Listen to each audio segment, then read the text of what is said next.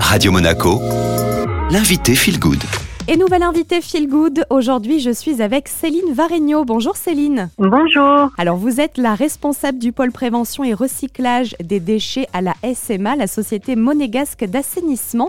Est-ce qu'on pourrait déjà commencer par présenter eh bien le rôle du pôle gestion des déchets et recyclage? Oui, tout à fait. Donc, euh, le, le pôle prévention et recyclage des déchets de la SMA a pour vocation de sensibiliser tous les usagers. Ça va des entreprises aux enfants, aux habitants de la principauté, au tri et à la réduction des déchets. Et donc, c'est la direction de l'aménagement urbain qui nous a confié la mission, cette mission, euh, à travers euh, bah, la société monégasque d'assainissement pour aller euh, diffuser les, les, bons messages sur la bonne application des règles de tri qui sont en vigueur en principauté.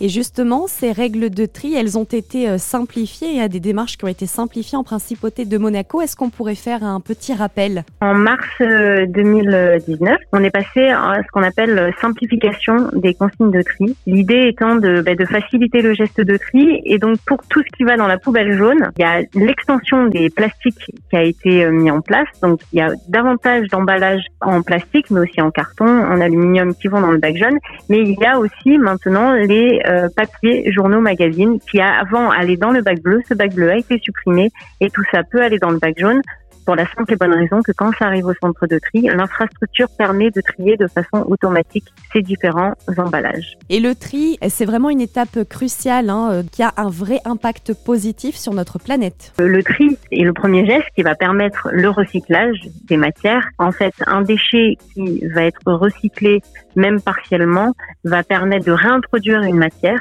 dans la fabrication de nouveaux objets et donc d'éviter de prélever cette matière sur des ressources naturelles puisqu'on utilise de la matière qui est déjà utilisée. Ça a un impact euh, environnemental positif puisque ça va permettre d'économiser de l'eau, de l'énergie et des matières premières et le tri, ou en tout cas le fait d'essayer de diminuer nos déchets, ça a aussi un impact hein, qui permet de réduire la contamination perturbateur endocrinien. Tout à fait, comme vous le précisez, il y a cette étape de tri qui permet le recyclage, mais il y a avant tout, et c'est là l'enjeu principal euh, qui nous attend, c'est la réduction à la source, puisque la réduction à la source des déchets, donc c'est le fait d'essayer de ne pas produire un déchet, parce qu'il existe aujourd'hui beaucoup de solutions alternatives, comme l'achat en vrac, la fabrication euh, soi-même des produits d'entretien, de beauté, va permettre de limiter euh, l'utilisation du plastique et de plus en plus de, de, scientifiques ont montré le lien entre le plastique et les perturbateurs endocriniens. Donc il y a un impact aussi sur sa santé et ça permet plus généralement de reconsidérer son rapport aussi à la consommation, le fait de faire soi-même, de cuisiner davantage,